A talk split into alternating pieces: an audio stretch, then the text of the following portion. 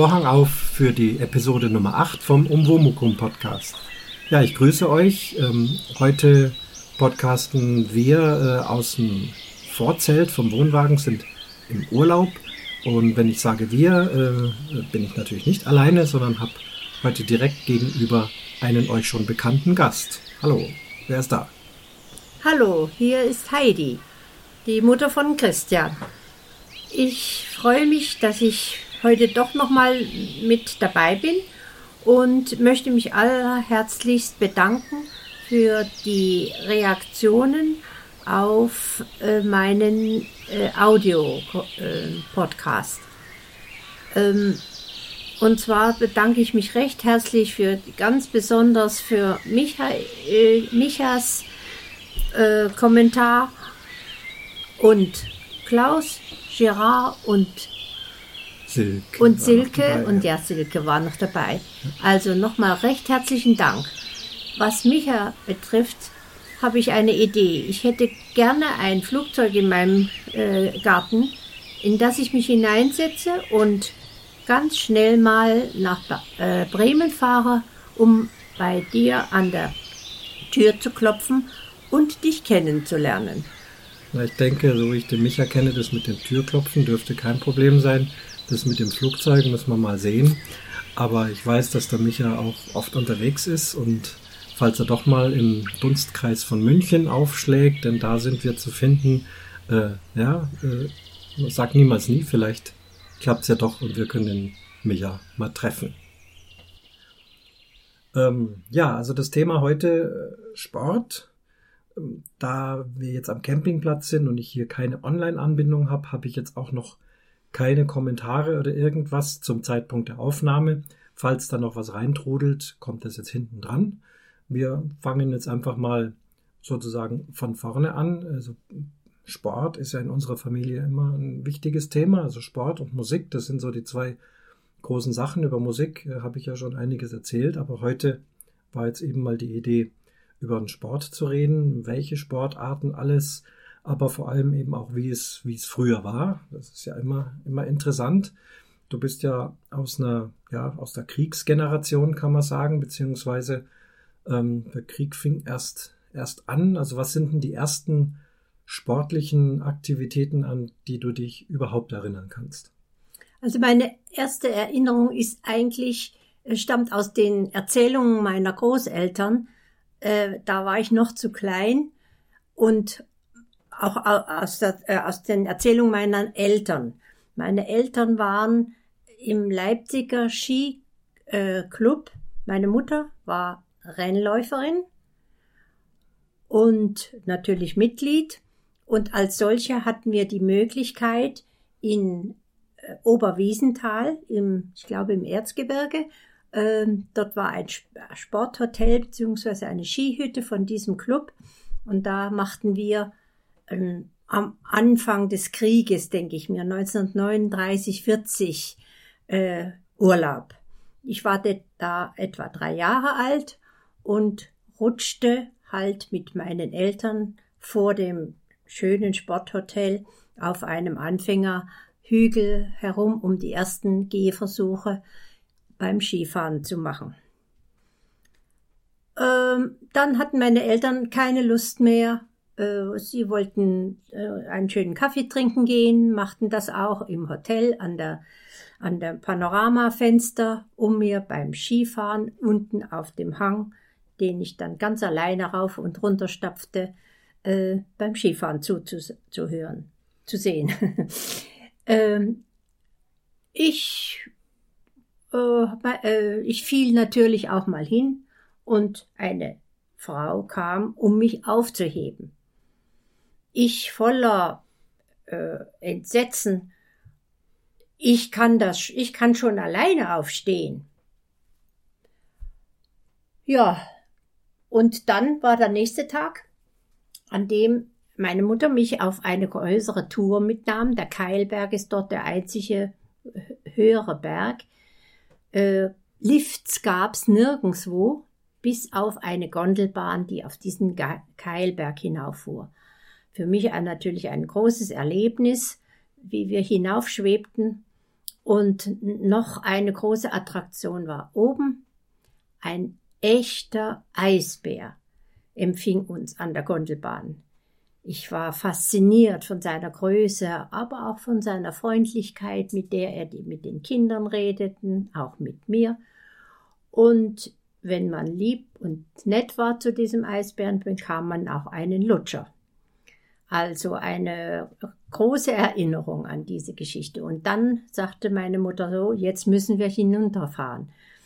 Auf einer äh, Abfahrtsstrecke für Rennläufer, vielleicht so ein bisschen an der Seite. Also ich rodelte hinter meiner Mutter her, schön im Stemmbogen, ganz langsam.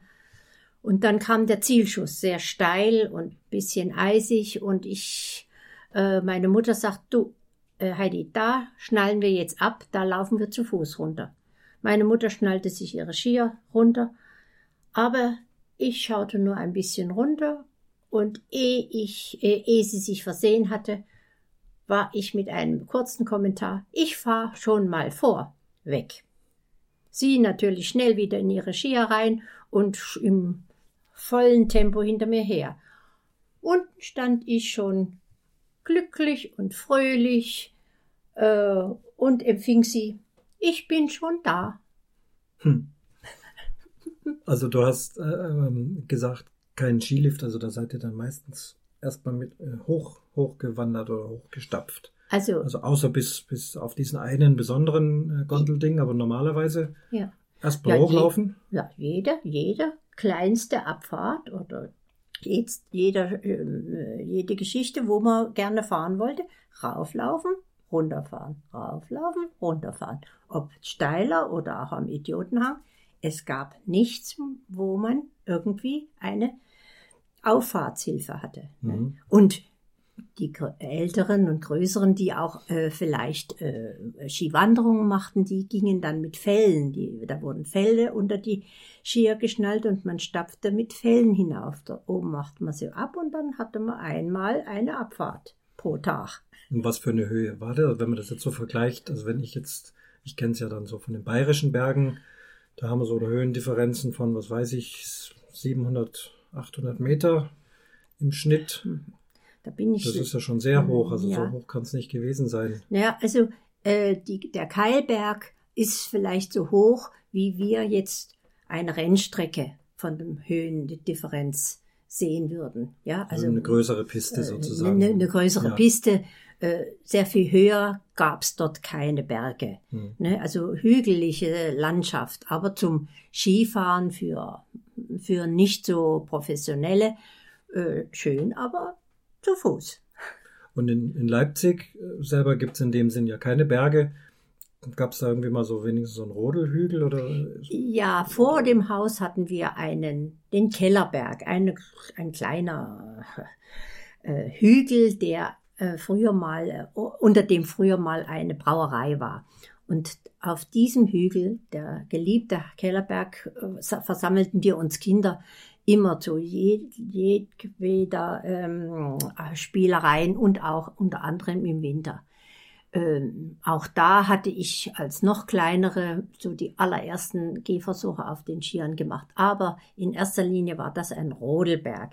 Und da war es ganz äh, gut organisiert dass man nicht einfach fahren konnte, wann man wollte, sondern man sammelte sich viele Kinder, größere auch, ja, also sehr viel ältere und Mädchen und Jungen, die sammelten sich oben jeder mit seinem Schlitten und dann wurde ein großer Bob zusammengestellt mit entsprechend äh, großen Schlitten und vorne ein ganz kleiner, auf dem meistens ich drauf äh, äh, sitzen durfte, weil ich so zierlich und leicht war. Alle anderen saßen hinten und gaben dann den entsprechenden Schub. Und auf Kommando hieß es dann ab die Post. Da ging äh, vor der große Bob voraus in ziemlich gutem Tempo. Und wir konnten mit diesem Gefährt äh, bis in das Dorf hinunterfahren. Es ging dort immer ein bisschen abwärts über die Straßen, über die Bordkanten herüber. Man, man ebnete zum Teil Bordkanten ein bisschen mit Schnee oder Eis auf. Ansonsten kam man fast bis in den Ort. Und wenn sie alle unten waren, dann zogen wir eine Viertelstunde, 20 Minuten zu Fuß wieder hinauf auf den Kellerberg. Das war unsere, unsere Schlittenfacherei. Und dann waren böse äh, Leute, die uns unseren schönen Kellerberg mit Sand bestreuten, weil das eigentlich eine, ein Fußweg war.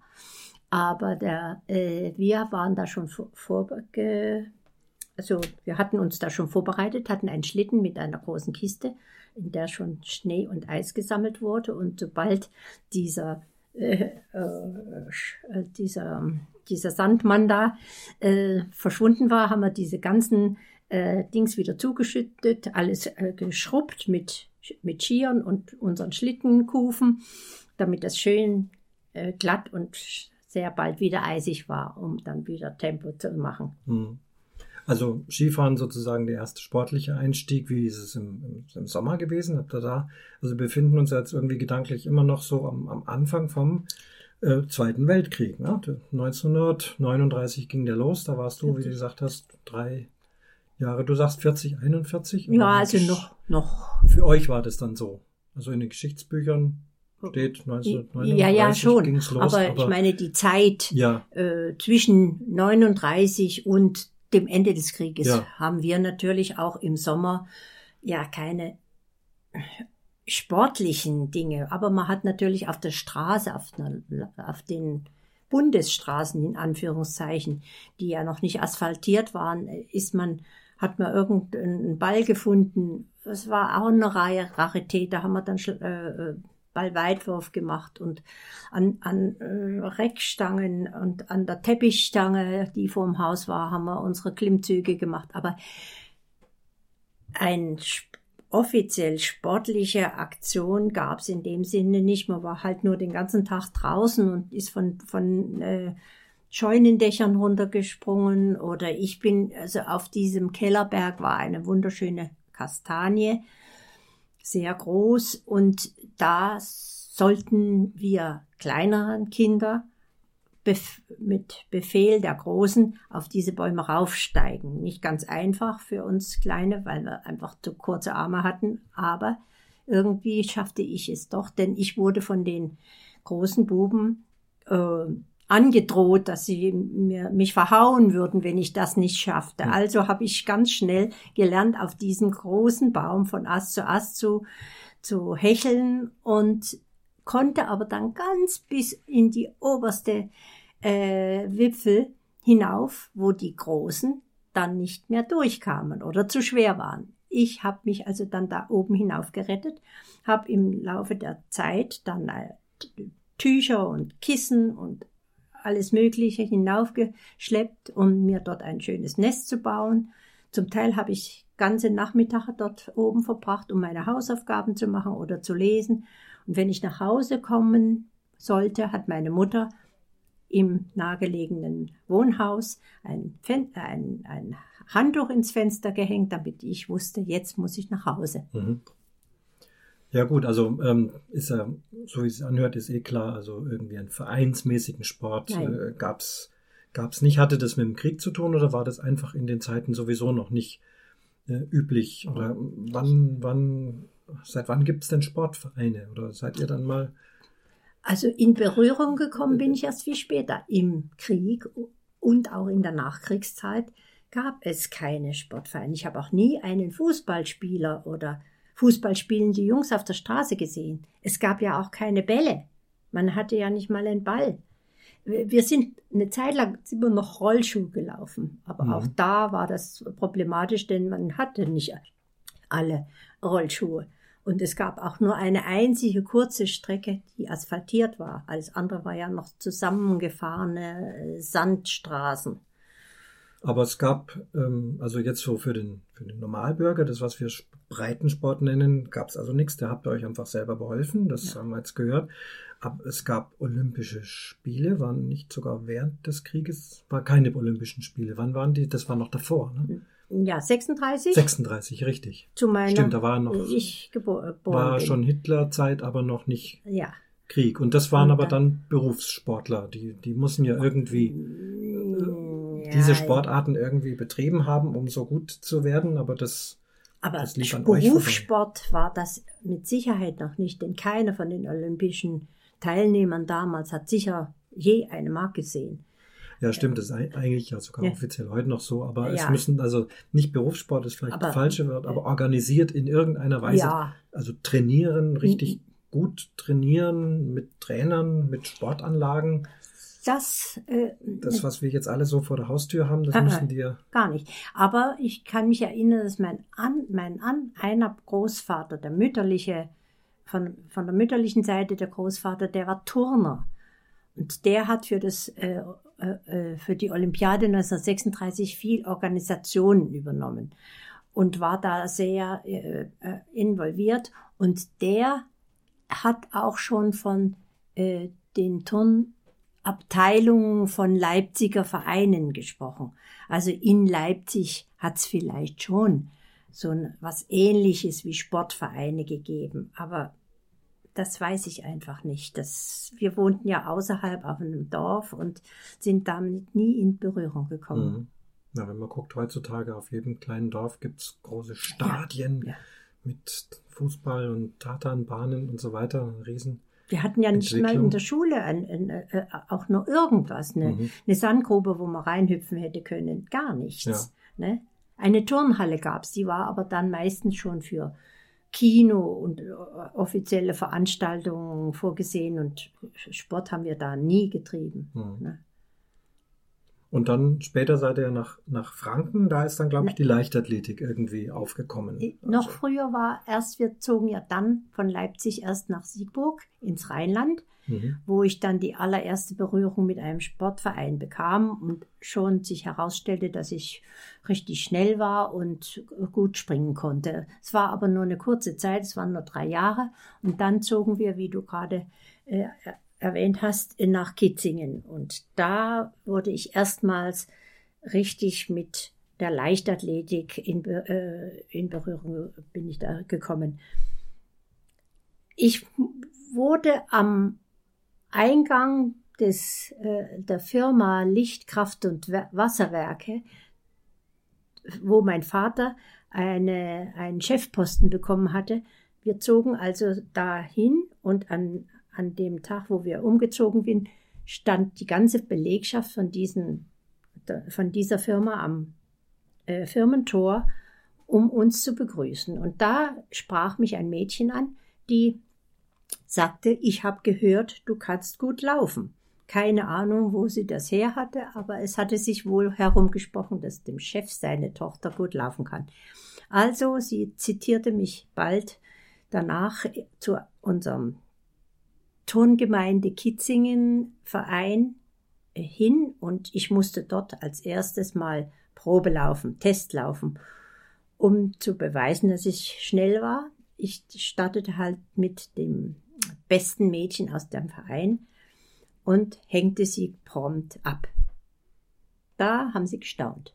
Und Willi, mein, ein Sportkamerad und später mein Ehemann, äh, hat sich angeblich damals schon in mich, die kleine, dünne Heidi, verguckt. und äh, aber wenn man überlegt, was wir für Verhältnisse wir in, auf einem immerhin schon vorhandenen Sportplatz hatten, es war eine Aschenbahn. Kennt heute kein Mensch mehr. Es war eine dunkelfarbige Schlacken, aus Schlacken bestehende Bahn, die etwas festgestampft worden war. Das ist irgend so Abfall, Abfall, äh, Ja. ja, Asche wird es nicht sein in dem Sinn. Nee, aber wir so- sagten Aschenbahn dazu. Ich aber kenne den Ausdruck, ja. Ja. Aschenbahn. Ich bin auch mal noch auf einer Aschenbahn Ja, ja. gelaufen. Die war aber dann schon rot gefärbt. Und das ist aber recht, schon komfortabel. Nein, nein. edel. So kenne ich Aschenbahn, bevor die Ja, ja. Tatanbahnen kamen. Also dazu kann man sagen, dass ich natürlich dann auch mal bei der Leichtathletik gelandet bin, aber kommen wir ja später nochmal dazu. Aber ihr seid auf diesen Aschenbahnen da Ja, gelaufen. und da hatte man äh, äh, 12, Zent- 12 Millimeter lange Speiksnägel. Äh, äh, heute wird mit 4, 5 Millimetern gelaufen. Aber diese Nägel waren notwendig für diese doch etwas lockere äh, Aschenbahn. Und da waren auch Steinchen und hartes Material mit drin. Und wenn wir da liefen, flogen die Funken, weil die Speiksnägel auf diesen Steinen ausrutschten. Also Spikes, das sind diese besonders leichten Rennschuhe. Ne? Nein, Spikes sind die Nägel. Die Nägel, ja. Und ach so, nein, äh, äh, die Schuhe. Die Schuhe. Sagen wir immer Spikes dazu. Ach ja, Oder ja, ja hast du recht. Entschuldigung, ja. Ich, und, und eben, aber eigentlich sind Stimmt. die Nägel, die, die Spikes, ne, das ist ja fast ein englischer Ausdruck, ja, ja, kann man stimmt, sagen. Nee. Hat man die auch schon wechseln können oder habt ihr da? Ja, also die, vielleicht die zweite äh, Ausgabe meiner Schuhe. Die ersten, glaube ich, gingen noch nicht. Da hatte ich, da gab es noch gar keine äh, Spike, Spikes in meiner Größe. Mhm. Ich habe dann äh, zu einem wichtigen Wettkampf, den ich gleich 14 Tage danach, nach dem äh, Beginn dort mitmachen durfte, brauchte ich unbedingt Spikesnägel, äh, Spikes. Und man ging ins Sportgeschäft und es gab nur Größe 39, ich hatte aber 36, also drei Nummern zu groß. Da wurde eben vorne einfach Watte reingestopft und mit diesen Kähnen lief ich dann gute Leistung und habe okay. bei diesem bayerischen Landessportfest, äh, bei dem ich es erstmals dabei war, immerhin die viertbeste Zeit mhm. gelaufen. Das war also jetzt reden wir hauptsächlich vom Laufen. Laufen war auch so das Vorherrschende in der Leichtathletik. Also Bei Leichtathletik mir. ist ja Laufen, Springen, Werfen. Ne, ja, in den verschiedensten. Ich war eine reine Sprinterin. Sprinter schnell, und Springerin. Ja. Also mit dem Werfen und Stoßen Aha. hatte ich es nicht so, nicht? Das war äh, und dasselbe galt auch für meinen zukünftigen Mann. Mhm. Ja? ja, und für mich auch. Also das hat sich ja, dann fortgezogen. Ja, ja, also weiter wie 100 Meter bin ich auch nie gekommen. Alles andere war schon Langstrecke für mich. Ja, ja. Nee, also das äh, war eine, und dieses, äh, dieses bayerische Landesturnfest äh, war auch was Besonderes. Man musste ja dort mit einem, äh, mit einem Trikot. einheitlichen ja. Trikot oder Dress antreten. Mhm. Hatten wir aber nicht. Dann ist man an seine Sparbüchse rangegangen und hat sich äh, ein passendes weißes Hemd, die Männer hatten es in, in Blau äh, gekauft und dann waren entsprechende Hosen. Das kann man sich heute gar nicht mehr vorstellen, was das für Schwierigkeiten waren. Es gab dann Höschen, die für die Mädchen, die waren so auf Gummizug gezogen. Also es gab ja noch keine elastischen Materialien. Mhm. Also äh, es waren nur Baumwollhosen für die Männer und für uns diese gerafften Gummihöschen, die sehr kurz und knackig waren. Fanden wir wahnsinnig schick. Und die Männer, sie sollten also diese Stoffhosen haben, die auf der Seite einen kleinen Schlitz hatten. Ähm, das war so das Markenzeichen der guten äh, Sportkleidung. Aber auch die war zu teuer und wir konnten sie nicht leisten, sodass wir dann einfache weiße Hosen kauften und dort haben wir Mädchen dann Schlitzer reingenäht. Mhm. ja. Ja, das ist ja so ein typisches Merkmal, da kann ich mich auch noch erinnern. Also ich habe natürlich dann schon, meine ersten Turnhosen waren natürlich schon aus auch damals schon aus Hightech äh, ja, irgendwelche ja. Kunststofffaser, aber die hatten auch jetzt diese Sprinterhosen, hatten auch noch mhm, diesen ja. Schlitz drin, da kann ich mich erinnern. Ich weiß gar nicht, wie das heute ist. Heute ist das, glaube ich, alles noch viel enger und vor allem eng anliegender. Ne, Luftwiderstand und so weiter ist ja ganz wichtig. Das war ich glaube, zu dem Zeitpunkt sind die Männer auch noch mit Rauschebärten durch die Gegend gerannt oder haben die sich, ja, also, weiß nicht. Die, die, also, oder langen Haaren zumindest schon. Ne? Das naja, das war deine Zeit, die langen Haare. Also mehr mit langen Haaren. Also ja, wir sind das, mit sehr langen Haaren durch die ja, Gegend gerannt. Ja, ja, ja, nee, also davor waren natürlich noch Jungs in kurzen Haaren und die Mädchen mhm. ja hochgebunden oder so. Aber auch nur, weil man das allgemein eigentlich so hatte. Oder? Ja, ja. So. Es war noch nicht Mode. Ja, für, war für, für den Sport hat man nicht irgendwie was speziell ähm, Haare abgeschnitten. Oder? Nein, nein, nein, nein, nein. Also äh, Beine geschoren oder so. Ja, das, ja, das machen die heute. Die Männer laufen ja alle mit, mit Glatze und, und, und ja. alles alles was stört. ausgerechnet und aber es geht ja auch um Hundertstel und Tausendstel. Ja, ja. Ähm, was für Distanzen? Die Mädchen, seid ihr da auch schon 100 Meter gelaufen? Also in der kürzer? jüngeren Alter, das zog sich ja dann hin, erst 80 Meter, bei, bei B-Jugend, glaube ich, oder Schülerin, Schüler, Schüleralter, so mit 13, 14 äh, lief man 80 oder mein 15, 16 auch noch und dann kamen die 100 Meter. Mhm. Ne, das waren dann die zwei Jugendalter 17 und 18, wo 100 Meter gelaufen wurde in der Sprintstrecke und 80 Meter Hürdenlauf. Das war ja auch meine, meine Spezialstrecke, auf der ich auch sehr gut war. Äh, Was waren das für Hürden? Waren die schon, ich glaube, da hat sich nicht viel verändert, oder? Nein, so wesen, ja, wesentlich hat sich nicht. Sie sind einfach nur etwas stabiler vielleicht und, äh, und auch die, die Umfall, äh, die Umfalltechnik ist heute etwas verbessert. Sie fallen leichter um weil sie durch Gewichtsverlagerung geändert werden können, je nachdem, wie, wie hoch die sind, ob es ja. Männerhürden sind oder Mädchenhürden. Aber ansonsten hat sich da eigentlich we äh, nichts Wesentliches geändert. Ne? Stupst bei die äh, absichtlich um oder ihr seid wahrscheinlich früher auch eher drüber gehüpft? Äh, ja, naja, also gehüpft ist sehr äh, äh, laienhaft gesagt. Ja. Wir haben dann schon eine ziemliche Technik gehabt und das war eine sehr trainingsintensive Disziplin, weil man ja mit den Schritten zwischen den Hürden auskommen mussten und äh, der Rhythmus musste genau sein. Man musste rechtzeitig das das ähm, Wurfbein nach vorne sich abknicken und das andere seitlich drüber ziehen und da nicht nach Möglichkeit die Hürde mhm. nicht mitnehmen. Selbstverständlich kannst du auch, wenn du willst, sämtliche Hürden umschmeißen. Äh, äh, würde dir keinen Abbruch tun, nur kommst du nicht vorwärts. Mhm. Weil die Hürde selber mich halt auch ein bisschen. Ja, die behindert dich durch so jede, hoch, aber, durch, ja, aber ja. durch jede äh, Berührung mit der Hürde mhm. Wirst du ja, kommst du aus dem Rhythmus, die Schrittlänge stimmt nicht mehr und so weiter, ja. ne? Also ich kann dir mal erzählen, ich habe schon auch mal Hürdenlauf gemacht, aber eigentlich nur ganz am Rande. Ich habe mal zweimal einen Zehnkampf mitgemacht.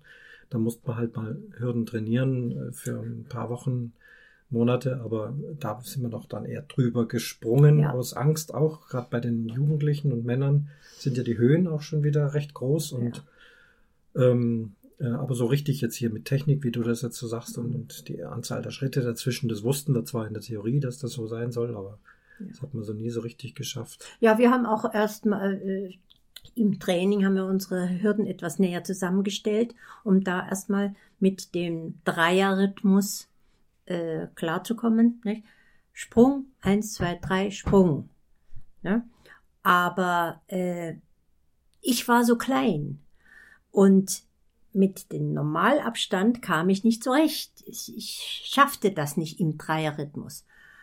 Viererrhythmus ist blöd, weil du dann einmal links und einmal rechts springen musst. Das ist, das kann man normalerweise nicht. Hm. Also wurde, habe ich einen Fünferrhythmus gemacht. Ich habe also Sprung, eins, zwei, drei, vier, fünf, Sprung. Ging auch. Muss wieselflink dazwischen sein und dann wieder zack über die Hürde. Auch da habe ich meine guten Leistungen gebracht. Später, als ich dann auch im Sprint schneller wurde, da hatte sich dann die Schrittlänge auch erweitert, so dass ich auch dann mit dem Dreierrhythmus zurechtkam.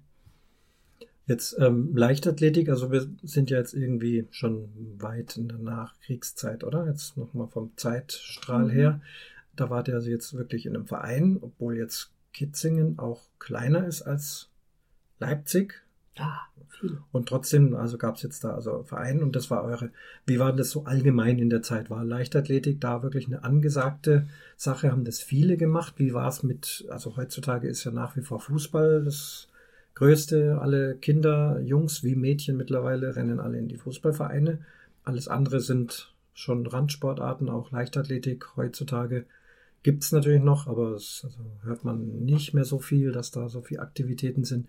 Wie war es in, in der Zeit? Also jetzt Leichtathletik, Fußball? Also die sowas? Zeit, äh, das ist jetzt neun, ab 1903 ähm, und nee, äh, Kitzingen, Moment. Ähm, also Krieg aus äh, ja, 45. Ja. Mal Zwischenfrage, bevor man zu der Frage kommt, kriegt man da gesagt, der Krieg ist aus oder wie, wie geht denn das? Äh, also ja, wir wollen jetzt nicht den ganzen Krieg nach, nee, nacherzählen, nee, aber äh, hat es dann geheißen, so, jetzt ist es rum oder ist es so schleichend gekommen? Ich kann mich erinnern, dass noch die letzten Tage vor Kriegsende sämtliche Bäume und Zäune und Hausmauern mit kleinen Aufklebern versehen war, Da stand drauf, der Sieg wird unser sein. Ah, den haben irgendwelche Soldaten oder was? Äh, Das oder war von, ja, von, ja, von, naja, vom, Ja. von Hitler Mhm. äh, Jugend oder was weiß ich. Ja. Äh, und ich habe als Kind da fest daran äh, geglaubt. Mhm. Für mich kam gar nichts anderes äh, in Frage, als dass der Krieg ist, der äh, wird irgendwann aus sein und dann haben wir gesiegt. Und das Mitteilen des Kriegsendes, ich denke mir, dass man das über einfache Volksempfänger, also die Also ersten Ra- Radio, erste Radio. Radios, ne? Fernseher war noch nicht. Nein, Ja. nein, nein, nein. Äh, und vielleicht auch Zeitung, das weiß Ja. ich gar nicht genau. Aber auf jeden Fall war dann vom einen auf den anderen Tag eben Ruhe. Nicht? Aber dann ging ihm, was das andere anbetrifft, also die Lebensweisen, es erst richtig schlimm Mhm. los für uns. Also in, in, äh, in, Kitz, äh, in Siegburg. In Siegburg. Nein, ja. nicht in Siegburg, in, in, in, in Leipzig, noch in Leipzig, Leipzig, ja. nicht? Ja. Na gut, also jetzt sind wir wieder, in, in immer noch in Kitzingen, In Kitzingen. und bei der Leichtathletik. Also meine Frage war jetzt nochmals, hatte ich dich unterbrochen, ähm, der Stellenwert von Leichtathletik. Haben das viele Jugendliche, viele Kinder gemacht oder Ja. sind da doch noch mehr in Fußballvereine gegangen oder gab es noch ganz was anderes? Also äh, na, selbstverständlich war Fußball immer ein, ein Highlight, aber in, äh, in Kitz, in Zorneding waren wir dann ja schon. Gut, das ist jetzt dann Das noch, ist noch noch mal mal viele, später. viele Jahre Ja, später. Also In München Kitzingen, erstmal. in Kitzingen, äh, ja, da gab's ein, äh, in Kitzingen gab's einen guten Handballmannschaft und Tennis und äh, andere Sportarten. Ähm, Fußball haben wir da. Doch, mein Vater ist immer auf äh, so, äh, so einen Fußballplatz gegangen. Das war noch so ein Acker, Ja. nicht, wo Kitzingen und die Nachbarsorte da Fußball spielen. Aber das haben wir gar nicht so mitgekriegt. Für uns war in Kitzingen die Leichtathletik eigentlich der, das Highlight, weil wir auch dann ein, ein Weltmeister im Dreisprung äh, kam aus unserer Mannschaft und Was der- ist Dreisprung? Dreisprung ist also Weitsprung, du läufst los, springst mit einem Bein ab und landest mit beiden Füßen im Sand. Das ist der Weitsprung. Hm. Und der Dreisprung, da springst du ab, springst mit demselben Fuß nochmal ab und mit dem anderen Fuß ein drittes Mal ab. Also Dreisprung Mhm. und erst dann landest du. Und da werden dann, äh, sag mal, Entfernungen von 13, äh, 12, 13, 14 Metern äh, geschafft. Unser Hermann äh, Strauß hat damals den Weltmeister mit 16 Meter noch was äh, gewonnen. Ne? Heute springt man noch ein bisschen Mhm. weiter. Ne? Naja, also ich habe auch das habe ich ein oder zweimal probiert. Ja. Dieser Zwischensprung, das, das war gar nichts. Wenn man da jetzt heute guckt, was mit welcher Energie, also das kann auch nicht gesund sein. Aber Nee. Es ist also unheimlich. Aber das sind so, äh, in der Leichtathletik gibt es ja viele Disziplinen. Aber also bei euch und bei uns war eigentlich Laufen, wenn überhaupt, dann Weitsprung, weil Weitsprung ist ja auch noch mit, mit dem Sprint ganz gut zu verbinden, Ja, wenn man wenn- schnell ist. Das Weitspringen ist ja weniger ein Springen, äh, sondern einfach ein Umsetzen von Geschwindigkeit. In, und dass der in Höhe und Weite. Ja, Ja. Aber ähm, also für mich ist Hochsprung, habe ich ja auch gern gemacht, Hochsprung. Ja. Bin bloß zu klein dazu, Ja. offiziell, aber äh, da ist mehr Sprung, Sprung. wobei auch da die Geschwindigkeit in, Natürlich. mit Technik umgesetzt, werden Umgesetzt. muss. Das Ja. Umsetzen ist das Ja, ja. Schwierigkeit. Ja, ja, genau. Aber letztlich, wer schnell ist, kann eigentlich auch Weitsprung, vor allem, ja, Hochsprung, da ist natürlich die Technik auch. Ja, da Ähm, geht es nicht um die Schnelligkeit. aber ihr habt Hochsprung auch gemacht. Äh, hast du äh, Hochsprung gemacht? Nur wenn es sein muss, Ja. bei irgendwelchen Mannschaftswettbewerben hat man mich dann irgendwann mal über so eine äh, Sprunglatte gescheucht. Mhm. Äh, da habe ich sogar einmal, da war ich aber noch ganz jung, eine gute Leistung gebracht, aber das war sicher ein Zufall. Mhm. Das waren ja auch noch teilweise ganz andere Techniken, Ja, so ja. über den Bauch rollen und was weiß ja. ich, was da gab. Den Fosbury-Flop, wie er, äh, Das ist das, was man jetzt was man jetzt macht, macht, ne? die so Mit- mit, Rückwärts sozusagen. ja, genau, Drüber anspringen, sich drehen, Arme hoch, rückwärts, Ja. Po hoch und ja, ja. meistens ist dann der Po oben äh, und knickt nach unten, möchte sich noch abdrücken und schmeißt die Ja, Latte ja, runter. genau. Also, das weiß ich, weil, wie gesagt, Hochsprung habe ich echt gern Ja. gemacht. Dazu war ich letztlich, also für ganz dolle Leistungen, dann äh, doch zu klein. ja, ja. Ähm, der, ich weiß noch, unser Trainer in Zorneding, der hat immer gesagt, wenn man höher springt als die eigene Körperhöhe, dann ist man talentiert. Also bin ich talentiert, weil mein höchstes war 1,78 Meter und ich bin 1,76 Meter. Ah, Das, wusste Also ich, das wusste ich gar nicht. Ja, ja, doch. Ich bin regelmäßig 1,70 Meter und 1,75 Meter gesprungen, schon. regelmäßig. Aha, Und ähm, einmal 1,78 Meter, das ist sozusagen der persönliche Rekord. ja. Weiß noch ganz genau, bei einem Sportfest in Dorfen, wo ich auch am gleichen Tag auch meine schnellste 100 Meter, also das war so ein Top-Sub, so 11,5. 11,5, nee, nee, ich bin nicht 11,2 gelaufen, das wäre schön, weiß ganz sicher 11,5, Mhm. glaube auch noch, aber handgestoppt. Ja, Ja, ja, da sind wir jetzt genau. auch bei so einer Technik, wo man, also ihr habt natürlich mit Stoppuhren äh, auch f- frühzeitig oder gab es vielleicht sogar noch nicht mal Stoppuhren, weiß ich nicht. Oder gab es die immer? Doch, das also schon. so, solange ich dann Wettkämpfe mitgemacht habe, hat es Stoppuhren schon gegeben. Hm. Handspur, Ja. Handstopp. Die elektronische kam viel später. Und, und der Starter, der hat irgendwie so eine Klappe oder, oder haben die ja, die hatten auch schon Pistolen. Tatsächlich. Ja, ja. Aber äh, die erste Pistole, mit der ich in Berührung kam, die war aber in Kitzingen. Ja, Also viel, viel früher. Da gab es zu Trainingszwecken eine Pistole, die mit, äh, mit so Knallplättchen, also mit Zündplättchen mhm. gezündet wurde. Und da war vorne auf, der, auf dem Rohr ein Korken. Korkenähnlicher Stöpsel, der zwar mit einer Schnur befestigt war an der Pistole. Und wenn der dann auf diese Pistole äh, drückte, knallte es und dieser Korken hüpfte vorne raus. Und unser Trainer hat immer gesagt, wenn ihr nicht rechtzeitig aus dem Start rauskommt, dann schieße ich euch mit diesem Korken in, de, äh, Korken in den Po. Mhm. Und wir wussten genau, dass das eigentlich nicht sein konnte, aber ein bisschen ungutes Gefühl hatten wir immer und dann haben wir gelernt, sehr schnell aus dem Stadtloch Mhm. rauszukommen. Frag mich mal nach Stadtloch. Mhm. Habt ihr nicht mit Schaufeln und, und allem Möglichen? Also ich kenne ja die äh, sowieso von der Leichtathletik dann hauptsächlich die Tartanbahnen. Tartan kann man so als, als Gummibahn sozusagen bezeichnen, auf der man eben ganz gut laufen kann. Und da drauf gibt es dann diese Startblöcke, die haben selber auch wieder so Nägel unten dran. Die kannst du also in jeder Position einfach reinsetzen. Dann die beiden Blöcke, die Abstände machen, wie du das brauchst und von der, äh, von der Steigung her auch ähm, relativ einfach. Aber das habt ihr auch noch nicht gehabt, sondern ihr habt die Aschenbahn gehabt und habt Löcher gegraben. Genau. Also es waren wieder, kommen wir zu der alten Aschenbahn. Ja.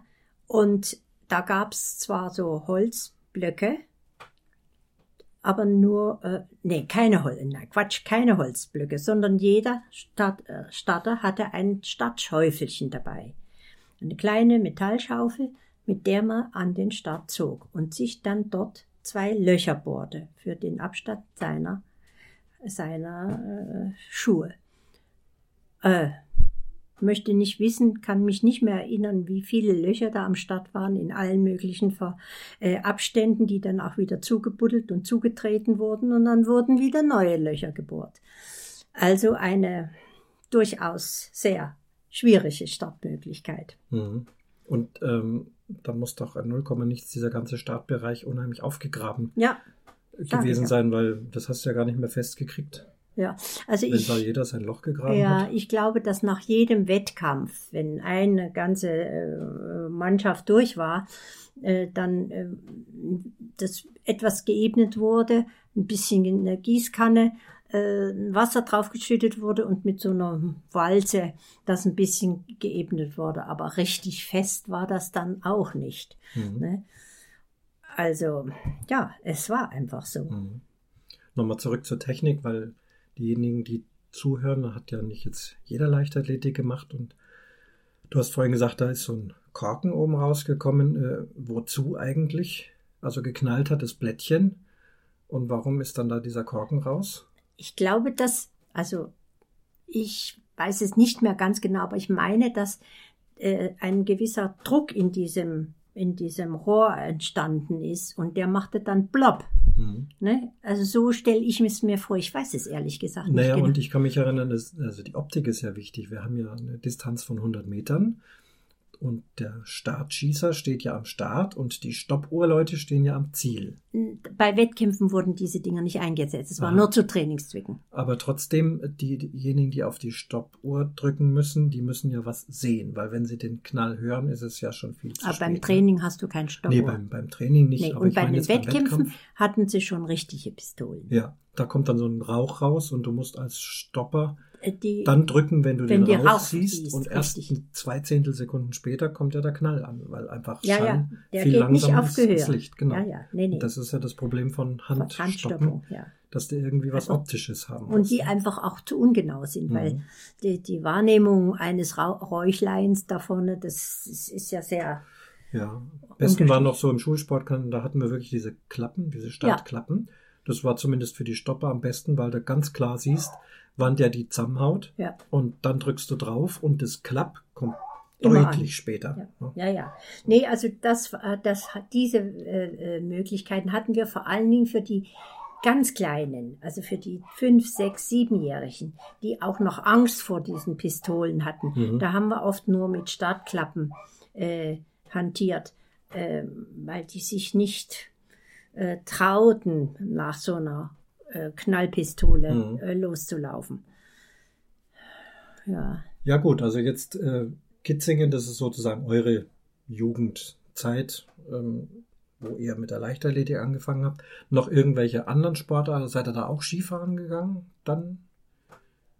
Also, Von Kitzingen aus habe ich zwei, dreimal mit, mit Studenten eine Möglichkeit Ja. gehabt, Ski zu fahren, aber, aber nur urlaubsmäßig. Mhm. Also da haben wir, äh, es gab dann schon einige, die äh, neben der Leichtathletik auch schon mit dem Tennisspielen anfingen, aber das war wirklich eine äh, Sache der Finanzen. Das konnten sich wirklich nur die, die gut betuchten Leute leisten, dass sie ihre Kinder auf den Tennisplatz schickten. Und für uns kam das überhaupt nicht in Frage. Also das stand gar nicht zur Diskussion. Wir haben auch noch Straßen, Straßen, äh, Staffelläufe mitgemacht. Die ganze Mannschaft wurde in irgendeinen Nachbarort geschickt, wo dann alle Vereine, da denke ich mir, dass vielleicht auch Fußball, äh, Fußballvereine mitmachten und dann durch den ganzen Ort rasten, um dann die Staffel, mhm. äh, Staffeln zu übergeben. Fuß, Fußball, noch, noch eine Frage aus der Zeit. Das Wunder von Bern 1954. Wo, wo war der da gerade 54? Da war, das war- jetzt Siegburg noch Ja, oder, ähm, oder schon Kitzingen? Kitzingen. Kitzingen, okay. Ja. Ähm, kann man auch nochmal sagen, Kitzingen ist Stadt bei Würzburg, ne, in, in Unterfranken. Also, ähm, da habt ihr ein Radio gehabt, einen richtigen. Ja, äh, irgendwo Fernseher waren, auch noch nicht, ne? Nein, nein, nein. Fernseher ist 60er Jahre dann. Ja, also Die ersten 54 hatte noch nicht mal jemand äh, irgendwie so ein tragbares Gerät. Das gab es Mhm. auch noch nicht. Oder wir hatten es noch nicht. Es kam vielleicht gerade so auf. Aber weil du äh, die Fu- Fußball-Weltmeisterschaft ansprichst, 1954 war das. Da waren wir in Würzburg auf einer wunderschönen äh, äh, Sandbahn und hatten irgendeine Meisterschaft hinter uns gebracht. Wir hatten alle gut, gute Leistungen und viele Siege mitgebracht und gingen dann in ein Lokal, um dort zu feiern und uns ein bisschen äh, ein Gläschen Wein zu gönnen. Und da wurde im Radio dann dieses Fußballspiel übertragen. Und ich erinnere mich, dass unter anderem mein sehr, sehr zurückhaltender und konservativer Schwiegervater no- in Spee plötzlich auf dem Tisch stand und gejubelt hat. Hm. Etwas, was damals völlig undenkbar war. Mhm. Also als sie dann tatsächlich gewonnen hatten oder Ah, auch ja, schon- nein, nein, nein, nur nach Ja, dem ja. Äh, Tor, Tor, Tor. Ne? Ja, ja, genau, das berühmte. ja, ja. Nee, nee, Genau. vorher hat man sich gesittet benommen. Das heißt, ihr habt es also nur gehört, wobei ich äh, hören finde ich ja ganz spannend. Äh, schließlich machen wir auch Podcast, das ist ja auch wieder nur hören ohne Bild. Ähm, ich höre ja auch ganz gern Fußball im Radio, fast lieber als im Fernsehen. Also das war schon spannend. So, und dann haben die Weltmeisterschaft äh, gewonnen und immer noch kein Fernseher, also irgendwie dann so die Feier oder so. Hat man das oder im Kino? Ja, genau. Weil das Einzige, wo wir visuell mit sowas auch dann mit Olympiaden und Ähnlichem zu, äh, in Berührung kam, war im Kino. Mhm. Man ging damals, es gab noch keine Diskos und Tanzveranstaltungen und, und Shopping und weiß da was, sondern man ging fast jede Woche ins Kino. Ganz wurscht, was gebracht wurde. Und da kam eine endlos lange Vorschau. Und da wurden dann solche Ereignisse, äh, natürlich äh, konnte man sich die anschauen. Mhm. Also wie die dann in Deutschland empfangen worden sind, die sind ja, glaube ich, mit Zug gekommen, da habe ich so Bilder im Kopf. Und dann haben die auch in Frankfurt gefeiert oder was? Ja, ich weiß es, Römer, weiß es ja, nicht mehr. das kann sein. Also das so genau, weiß, das da schon Tradition ja, war, aber so Bilder hat man noch wenig, im Kopf. Ne? Ja. Ja, es war noch Fußballernamen, weißt du noch Fußballernamen aus der Zeit? Helmut Rahn, ja, Heieiei, und dann ist bei mir fast schon zu Ende was. mit der Fußball, da 1954. kenne ich mich zu wenig. Fritz Ah Walter, ja, genau, Fritz Walter noch, Helmut Rahn. Und man sieht es ja heute noch, der ein oder andere lebt noch, der eine oder andere lebt nicht mehr und so weiter. Aber naja, kann ich mir schon Mhm. spannend vorstellen. Aber in unserer Familie wird Fußball aktiv spielen oder so. nein, Äh. Nix außer Opa, wo du vorhin gesagt hast, dass der vielleicht mal so ein bisschen äh, gekickt hat. Fußball gucken schon, weiß dann in den 60er Jahren Bundesliga und so, Ja, FC Bayern München und sowas. Schon, ja. Wir haben ja dann, oder ihr habt ja dann erst in München, seid ihr nach München gezogen. Da war gar nichts mit Ja. Sport. Da war Ja. gar keine Möglichkeit. Ja, Waren die Entfernungen zu, zu dem nächsten etwas größeren Sportverein, Post München oder ja. 1860 München, da waren die Entfernungen von unserer Wohnung zu weit. Es gab, wir hatten noch kein Auto, es gab noch keine U-Bahn, also man ist dann mit der Straßenbahn Gott weiß wohin gefahren. Und das war dann, damals hatten wir ja auch schon unsere Kinder, die noch klein waren, da war also an sportliche Tätigkeit Mhm. eigentlich gar nicht zu denken. Auch Tennis hast du vorhin gesagt, kann mich irgendwie an Tenniszeiten erinnern. Das war so Hausfrauentennis oder, äh, also nicht jetzt so richtig vereinsmäßig, da habt ihr euch mal Nein, da bei Sportcheck, das Ja. ist hier in München eine große Sportgeschäft, äh, die haben eigene Tennisplätze und machten auch Trainingseinheiten. Äh, Einheiten. und da haben meine zwei Freundinnen und ich, wir insgesamt sieben kleine Kinder, haben uns zum Sportcheck Anfangstraining für Hausfrauen angemeldet und sind dann zu dritt auf dem Platz umeinander gerannt, während außen um den Tennisplatz die Kinder jaulten, Mama, ich will nach Hause. Und so weiter. Aber das äh, war bis auf eine kurze Episode, im Grunde genommen ist das dann im Sande verlaufen, einfach weil wir dann nach, Kit nach Zonneding zogen und Das ist bei München, im Osten von ja, München. wo ich jetzt Ja. auch noch wohne. Mhm. Und da ähm, wollten dann die Kinder Tennis spielen. Ich habe mich zum Tennisclub angemeldet. Mhm. Selbstverständlich hatten dann die Kinder auch Lust, da mitzumachen. Mein Mann nicht. Aber es war finanziell nicht machbar für vier Personen den Mitgliedsbeitrag und die äh, Trainerstunden und so weiter zu bezahlen, so dass wir uns dann geeinigt hatten, alle fünf bei der Leichtathletik Mhm. anzufangen und dann äh, erstmal auch als Aktive, die Jugendlichen natürlich, wir sind auf jeden Wettkampf mitgefahren, um sie zu begleiten, um sie hinzufahren, um sie zu trösten, wenn Tränen kamen. Und dann später hatten wir äh, Eltern, die Idee, ja, warum stehen wir hier immer nur als Helfer äh, am, am Rande herum? Wir können doch selber was tun. Und dadurch ist sehr schnell eine Seniorengruppe entstanden. Wir waren damals um die ja, 42, 45, so in der Größenordnung. Und sagten, wir machen auch Leichtathletik und haben dann dort auch ein richtig intensives Training gemacht und sind dann oft mit den Jugendlichen, es waren oft Wettkämpfe, die für Jugendliche und Senioren ausgeschrieben waren, in Rosenheim, in Wasserburg, in Vaterstetten, das sind alles Orte um Zorneding herum, äh, haben wir dann immer gemeinsame Wettkämpfe gemacht, was den Vorteil hatte, die Senioren haben ihren Kindern äh, äh, Mut zugesprochen oder äh, geschrien und die Kinder haben die Eltern unterstützt, sodass auch da überall dann gute Leistungen kamen und wir als Zornedinger äh, Dorfkinder im Endeffekt äh, kamen oft mit Mannschaften von ja fast 50 Personen auf einem Wettkampfort an und alles staunte oh, jetzt kommen die Zornedinger, oh weh, da gibt's, da die kriegen wieder so viele Preise. Mhm. Und so war es dann auch. Und das war eine Familie. Wir mhm. haben dann richtig eine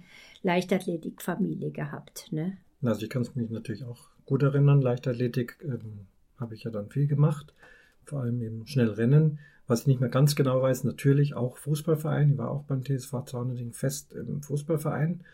Ähm, ich glaube auch teilweise parallel, weil beim Fußball war meine Stärke auch schnell rennen. Also ja, ja. ich war damals rechts außen, da gab es ja noch dieses klassische System, wie es eben der FC Bayern auch hatte. Und äh, vorne eben rechts außen Mittelstürmer, links außen, dann dahinter die Mittelläufer und so weiter, Libero hinten und solche Geschichten.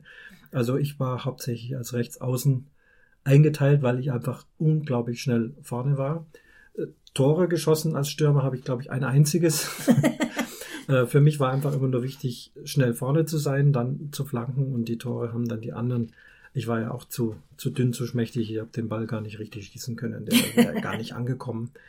Ähm, aber ich meine, also parallel dazu muss auch schon Leichtathletik gewesen sein, denn eben mit, mit der, mit der Renn, schnellen Renntechnik, da hatte ich also auch beim Fußball Vorteile zeitweise. Ne? Handballverein war auch mal aber war nur kurz, aber Handball eben auch wieder, wieder zu klein. Und ist auch eine ganz heftige Sportart. Also ich weiß noch, wir haben ja Leichtathletik trainiert. Vielleicht weißt du das auch noch. Und parallel dazu hat die Mädchen Handball Ding, die haben da auch trainiert. Also die waren in unserem Alter, ich weiß nicht wie alt, was weiß ich, 16, irgend sowas. Und dann haben die gesagt, wir haben ein großes Turnier, also die Mädchen, die Damen, können wir gegen euch Leichtathleten mal so ein Trainingsspiel machen. Draußen auf dem Handballplatz. Also gut, also gegen die Jungs, gegen die Männer. Ne? Und es ging keine zehn Minuten, dann haben sämtliche Leichtathletik-Männer nur noch gejammert und gejault, die kratzen und zwicken und hauen und beißen und ich will nicht mehr. Und die haben also uns so derart in die Mangel genommen, wie es halt beim Handball auch üblich ist. Und ich habe dann auch, äh, Handball habe ich also nicht, nicht lang gemacht.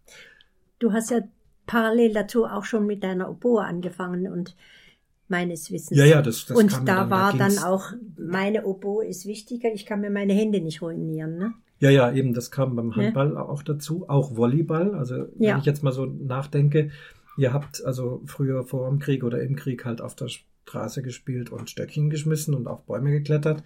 Was also ich da schon an, an Sportarten äh, hatte, das ist erstaunlich viel, ja. wenn man das mal so, zumindest überall mal reingeschmeckt. Also die Leichtathletik war sicherlich im Vordergrund die hauptsächliche Zeit, also bis 16, 17, auch mit Wettkämpfen und erfolgreich, ja, mal Landkreismeister im 100-Meter-Lauf und so, so Sachen.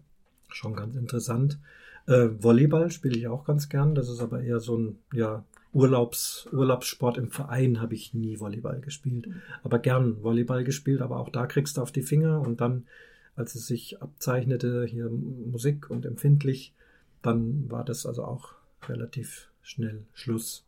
Ja. Ich habe aber mal gegen den damaligen wirklich absolut weltbesten Volleyballspieler aller Zeiten gespielt. Also der hat so den Stellenwert eines Franz Beckenbauers im Volleyball. Das ist der Steljan Mokulesko. Er ist auch heute noch äh, Trainer und also damals aktiver, absoluter Weltstar. Und der hat auf einem Campinggelände von einem Freund, hatte der seinen Dauercamping-Wohnwagen. Und der hat mit seinem Vater, sein Vater war Jugoslawier, also die kommen, damals hieß es ja noch Jugoslawien, sind beide aus Jugoslawien, wo genau her weiß ich jetzt nicht. Der Vater war sehr klein, also wirklich unglaublich klein, aber konnte wahnsinnig toll Volleyball spielen, war halt nur für ernsthaft einfach zu klein, aber sein Sohn war ein Riesenkerl und eben damals äh, weltbeste Spieler.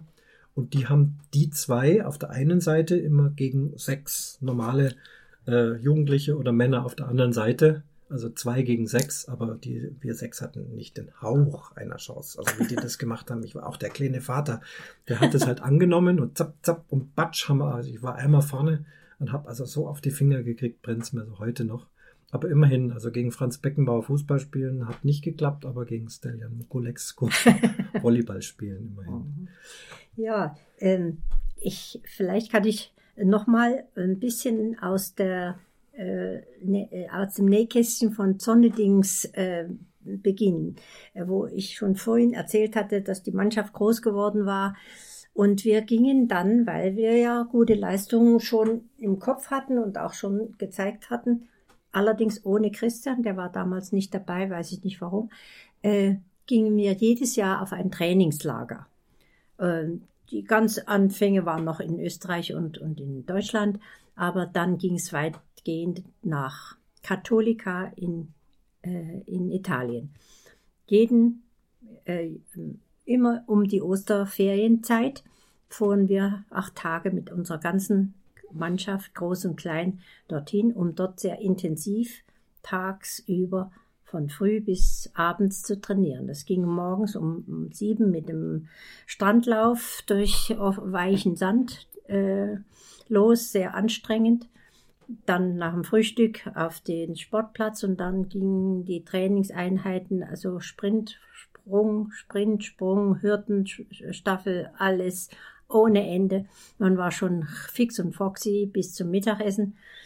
Wir Senioren haben uns dann irgendwo gemütlich in die Sonne gelegt. Es war noch recht kühl, aber immerhin, man konnte schon so äh, in windgeschützter Stelle mit dem Badeanzug liegen, während die Jugend so viel Energie hatte und am Strand weiterhin Volleyball und ähnliches spielte und sich rumzubalgen mit den Bällen. Die Italiener die haben uns wahrscheinlich völlig für bekloppt gehalten, denn sie gingen oben auf der Strandpromenade mit Pelzmantel, Hut, Handschuhen und Handtäschchen äh, da oben entlang und schauten auf uns blöd, blöde Sportler herunter. Hat uns sehr amüsiert, aber wir haben uns dadurch nicht beeindrucken lassen und am Nachmittag ging es dann zum Wurftraining auf den Sportplatz. Da hatten wir nochmal zweieinhalb, drei Stunden Wurftraining und ein bisschen Spielen, also auch Volleyball und Handball äh, Ausklang gemacht. Da war es so, das allererste Mal, wo wir dort waren, waren gerade unsere jüngsten äh, Jugendlichen noch gar nicht genug mit Kleidung ausgestattet.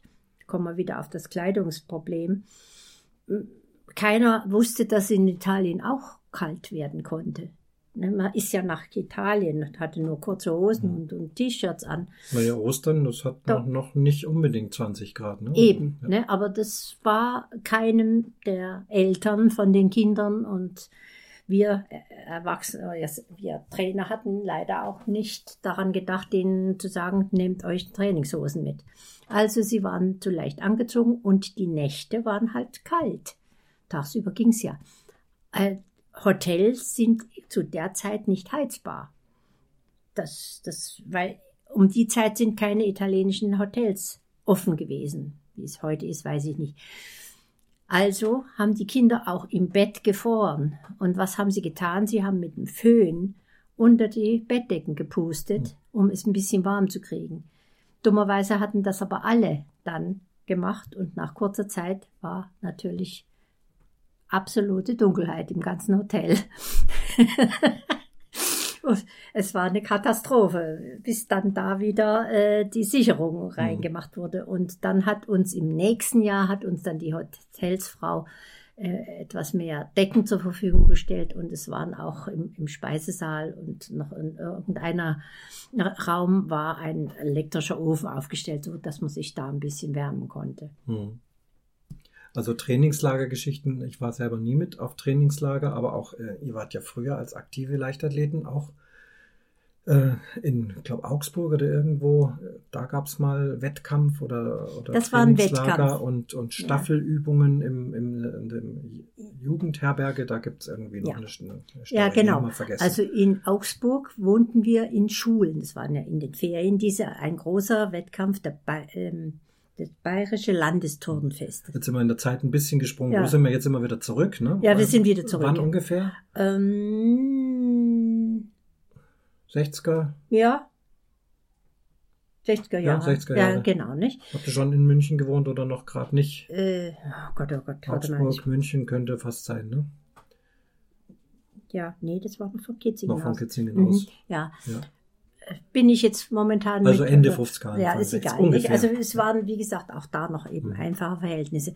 Und es war eben was Besonderes. Da, da hatte ich ja von der äh, Kleidung vorhin schon, Mhm. glaube ich, gesprochen, Ja, ja. blau und weiß. Das daran anhängend jetzt noch äh, eine Anekdote. Wir wohnten eben in Schule, in einer Schule, Mädchen oben, die Jungs unten, auf Strohlagern und mussten uns die Zeit vertreiben äh, und haben versucht zu trainieren. Nun hast du keinen Sportplatz oder ähnliches in, äh, in der Nähe. Also wurden in den Gängen dieser Schule äh, Tische und, und Bänke aufgestellt, in denen die Männer oder jungen, jung, großen Jungs Hürden trainierten. Autsch. Die fallen ja nicht um die Tische. die fallen nicht um und eh, also wir haben Blut geschwitzt, dass da nichts passiert ist. Hm. Es ist nichts passiert, aber es war eigentlich Wahnsinn. Ja. Und dann kam jemand auf die Idee, wir müssten ja eigentlich Staffel, äh, äh, Staffeln laufen und auch dafür trainieren. Hat jemand ein Staffelholz dabei? Natürlich nicht. Ja, aber einer hatte eine schöne Hartwurst dabei. Und mit dieser Hartwurst haben wir dann Staffeltraining gemacht. Hm. Hätte ich wahrscheinlich lieber gegessen. Ja, später Ja, ist es sicher vertickt worden. Ne? Das ist ja auch ein interessantes Ding. Staffeln, also weiß, weiß eigentlich bestimmt jeder äh, Wettlauf und der eine hat den Stab und gibt ihm den anderen, aber dieses Geben, also in dem ja etwas anspruchsvolleren Leichtathletik, also in der Schule macht man das so hin und her, da rennt man halt hin, gibt dem den Stab und der andere rennt dann wieder zurück. Aber wir sind ja immer in eine Richtung, Kreisbahn, ne? und dann musste an einer bestimmten Stelle, also der, dein, dein Mitläufer, der kommt an, du siehst, dass er ankommt, dann musst du irgendwie einen Punkt finden, wo du selber auch losrennst, hast dann einen gewissen Raum, in dem dann die Übergabe, wie viel? 20 Meter 20 Meter, äh, okay. Übergabe. Äh, Ja. äh, äh, Also ich renn los und äh, rechte Hand nach hinten, aber nicht nach hinten gucken, eigentlich nicht. Äh, und einfach warten, äh, bis der Stab in der Hand ist. Und eigentlich sollte ich auch Vollgas rennen und trotzdem der andere mich erwischen, weil ich muss ja erst auf Beschleunigung kommen und das ist also ein extrem äh, schwieriges und genaues Ding. Und wenn du ja den Stab nicht hattest, bevor dann diese Linie kam, entweder bist du dann langsamer geworden oder warst raus. Ne? Also wenn es nicht geklappt hat, ist ja, ist ja Schluss. ja, ja. Und ich nehme an, so in der Richtung habt ihr da in dem Gang mit der Salami.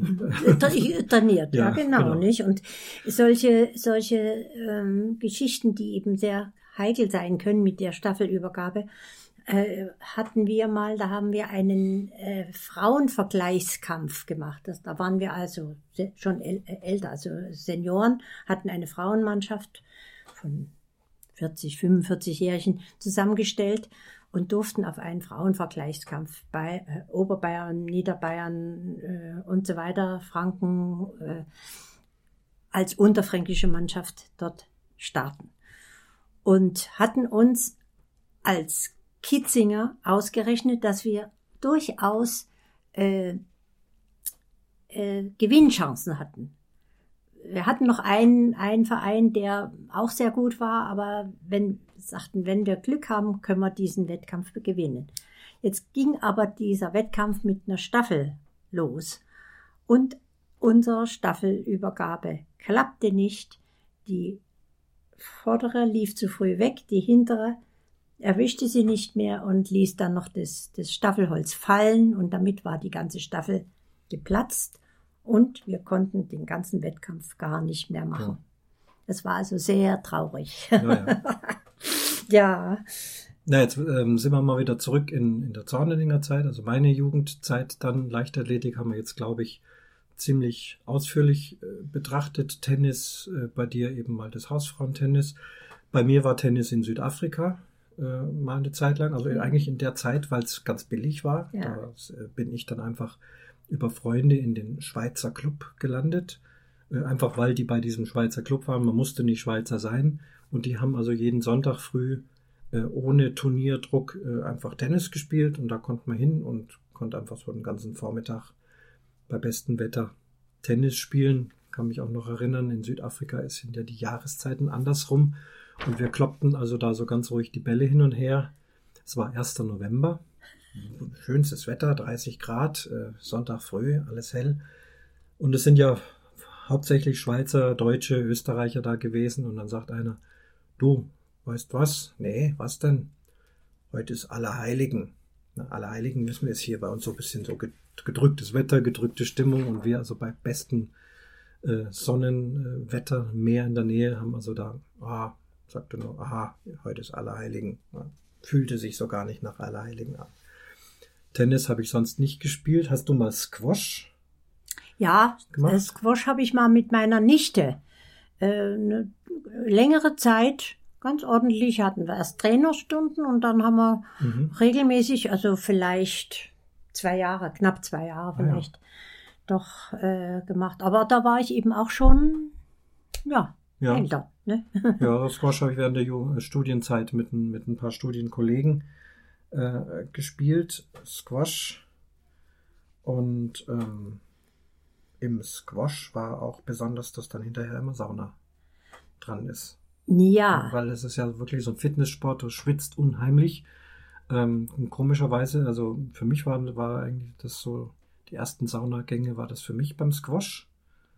Und für euch war Sauna auch noch nicht so Thema, da ne? muss ich ganz was anderes erzählen. Noch wieder Zeit weit zurück. Ich war wiederum zu einem äh, Länderkampf der äh, Bayern, Rheinland, Niederrhein eingeladen worden und durfte in der bayerischen Mannschaft mitstarten. In deiner Jugendzeit? In meiner Jugendzeit, ja. Okay. Das war also noch, ja, da war ich 17, 16, mhm. 17, 18 meinetwegen.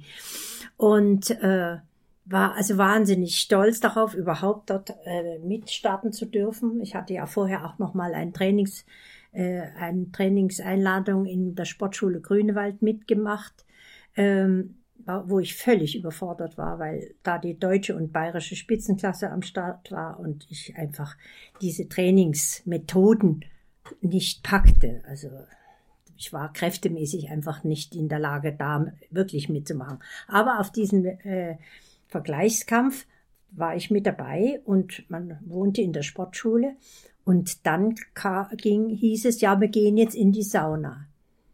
Das Wort Sauna hatte ich bis dahin noch nie gehört. Das war noch nicht üblich. Hm. Und ich wusste natürlich auch nicht, was damit, was das damit auf sich hatte. Ich war erstaunt, dass man dort im Evas-Kostüm erscheinen musste. Also eine eigene Erfahrung.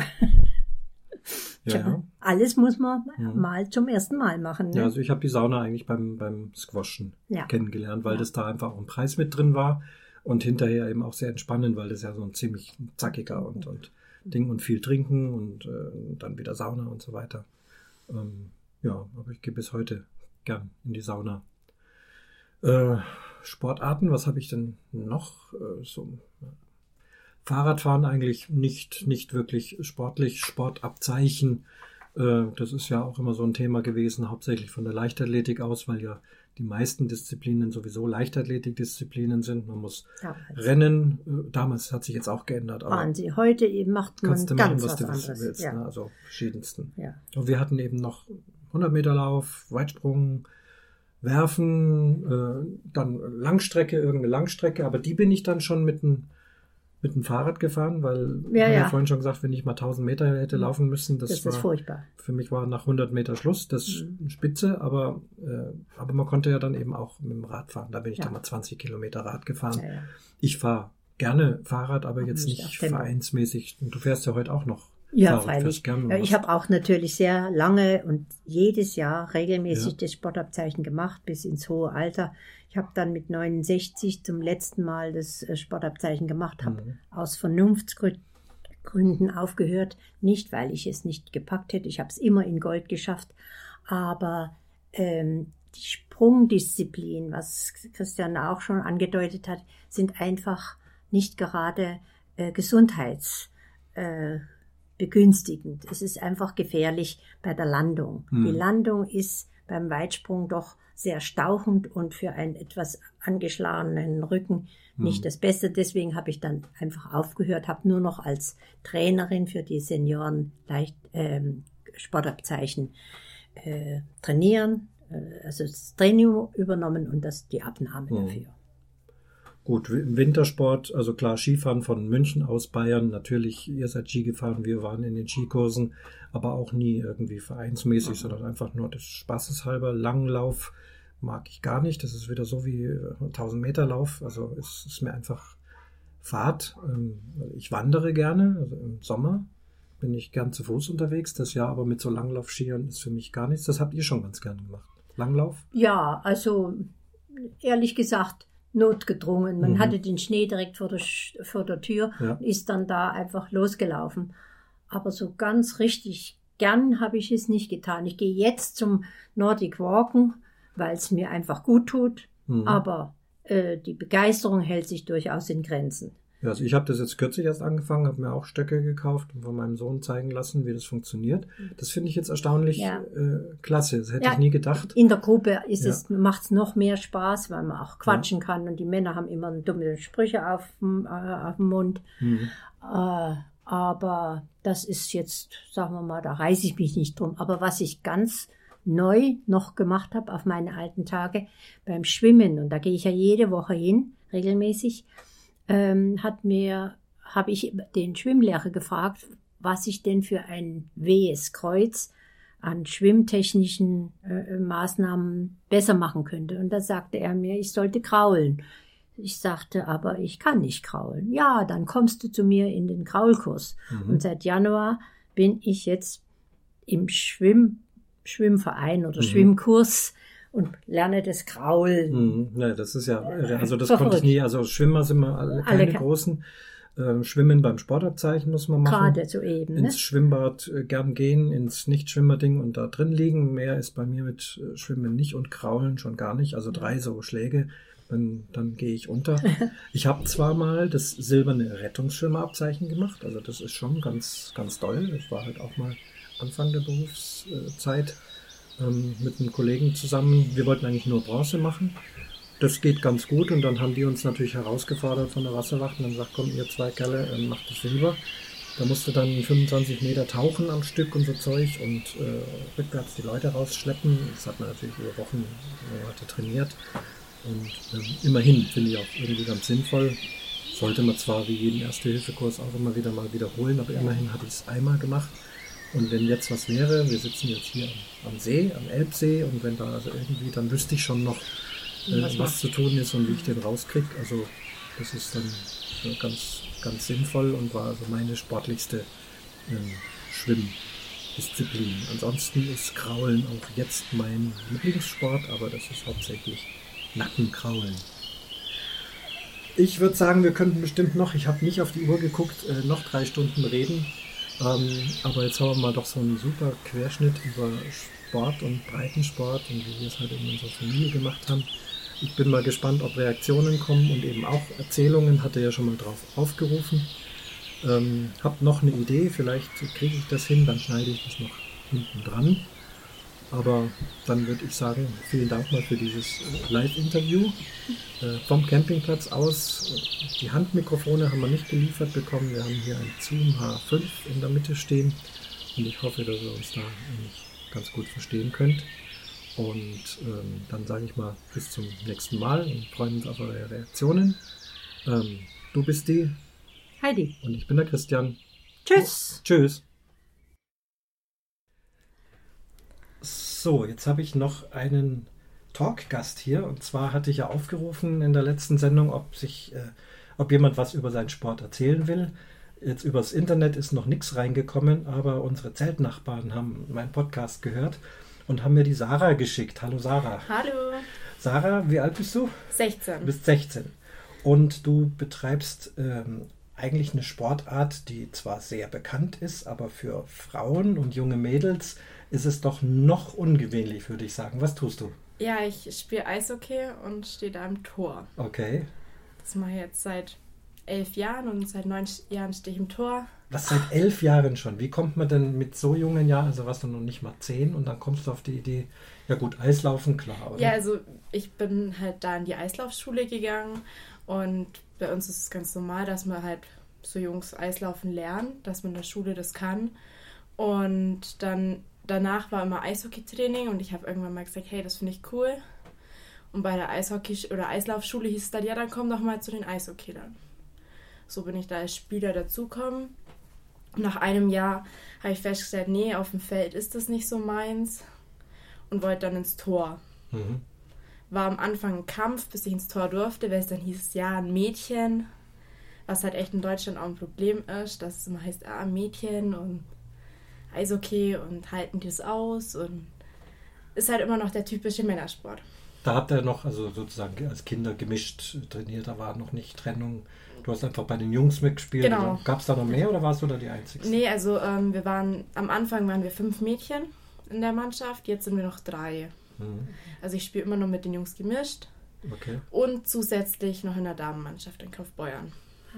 Das ist ja ein ganz berühmter Eishockeyort, Kauf- Kaufbeuren. Die sind zwar Ja. die Männer jetzt gerade so ein bisschen am Kämpfen, Ja, Und- die haben ja. Probleme. aber früher kann ich mich erinnern, also ich habe mich ganz ehrlich nicht immer so für Eishockey interessiert, aber äh, wie heißt der ESV Kaufbeuren? Ist doch ein- ESVK, ja. Genau. Und die kriegen ein neues Stadion, das heißt, du wirst in dem neuen Stadion spielen Ja. dürfen.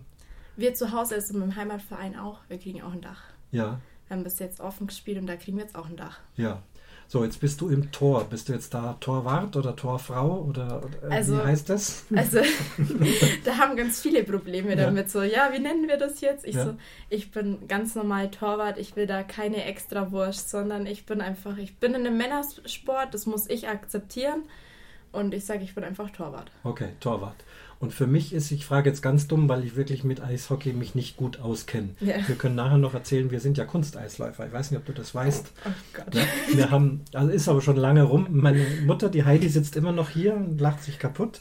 Ähm, wir haben, äh, da war ich so 16, Richtig. 17 oder was, da sind wir äh, zum Eistanzen gegangen. Also musste aber auch so die Eiskunstlaufgeschichten lernen und die Ja.